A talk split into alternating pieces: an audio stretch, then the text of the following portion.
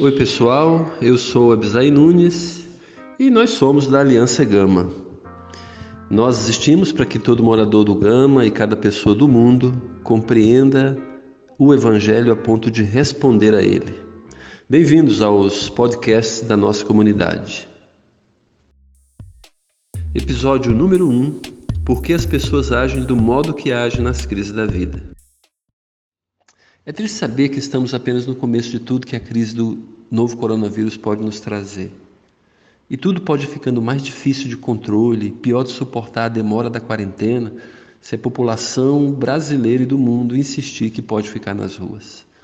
Depois que ouvimos a nossa, em nossa comunidade sobre empatia, procurei ficar mais sensível à voz de Deus, tentando ouvir a voz do coração de cada pessoa que dou atenção. Seja o presidente da República com a sua indomável máscara cirúrgica, seja os que se estapeiam no supermercado por meio litro de álcool em gel. O que passa no coração de cada um? O que já passou na vida cada uma dessas pessoas? Por que agem assim? Quais seus medos e dificuldades? Como estão lendo a grande crise do novo coronavírus?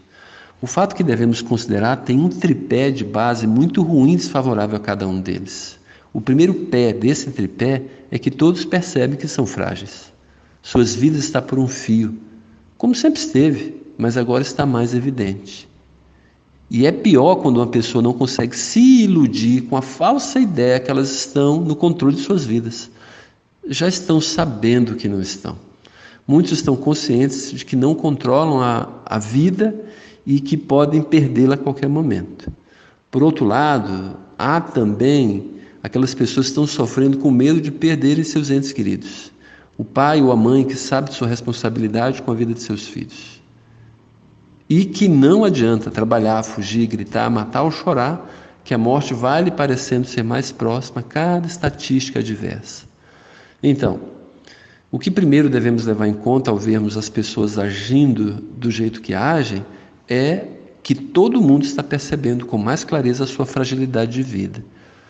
O segundo pé dessa base desfavorável que faz as pessoas agirem do jeito que agem está no grande medo da morte que todos têm. E ao perceberem que são frágeis mesmo, o medo toma tamanho desproporcional. Na verdade, é muito bom que as pessoas tenham medo de morrer mesmo, pois assim atentam para o fato de darem valor à sua saúde e à sua integridade física. Mas quero reforçar a ideia de que a grande maioria das pessoas tem medo do que vem depois da morte. Medo do desconhecido, Alguns até conseguem encarar o morrer de forma natural, mas não são tão corajosos quando pensam na sua outra dimensão depois dessa vida. E agora estão mais forçados a pensarem sobre isso. Esse desconhecido que vem contra nós gera pavor, e o pavor gera atitude de todo tipo, até mesmo de beber álcool 70%, pensando que vão eliminar o vírus e assim aceleram a própria morte. O primeiro fato que faz as pessoas agirem como estão agindo é a percepção que são frágeis. Daí vem o segundo fato, o medo da morte. E o medo da morte evidencia o terceiro pé dessa base de ações do ser humano, que é a falta de esperança. É automático que qualquer pessoa que não tem esperança vai agir desesperadamente, porque o desespero nada mais é que a atitude de quem não tem esperança. Óbvio, não ter esperança é uma das piores condições humanas. Em qualquer época da vida, em qualquer situação, para qualquer pessoa do planeta, sendo ela rica ou pobre, culta ou simples, quando não há esperança de uma solução, qualquer atitude pode ser considerada normal.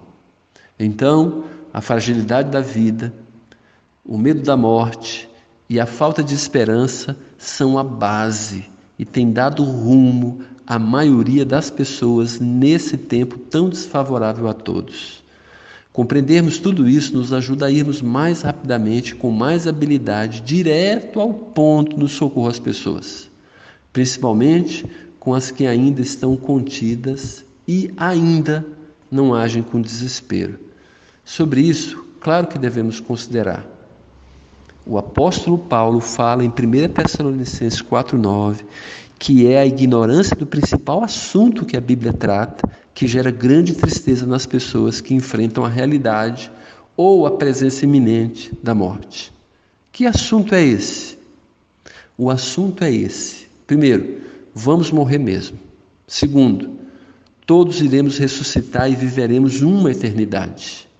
Terceiro, aqueles que receberam Jesus como seu único, exclusivo e suficiente Salvador eterno, de graça, porque reconheceram que são pecadores inabilitados para se salvarem a si mesmos, irão morar para sempre com Ele, desfrutando de uma vida totalmente plena e sem sofrimento algum, sem fim. Se você tem esperança eterna, então não deixe de aproveitar as grandes oportunidades desse momento para ser um agente de Jesus na vida de pessoas que não conhecem o Evangelho. E por isso não têm esperança e estão sufocados pelo medo da morte, pela percepção que estão tendo de que são frágeis e irão morrer ou da Covid-19 ou de qualquer outra causa um dia. Que Deus, o nosso grande Deus, nos abençoe com graça e sabedoria nesses momentos também.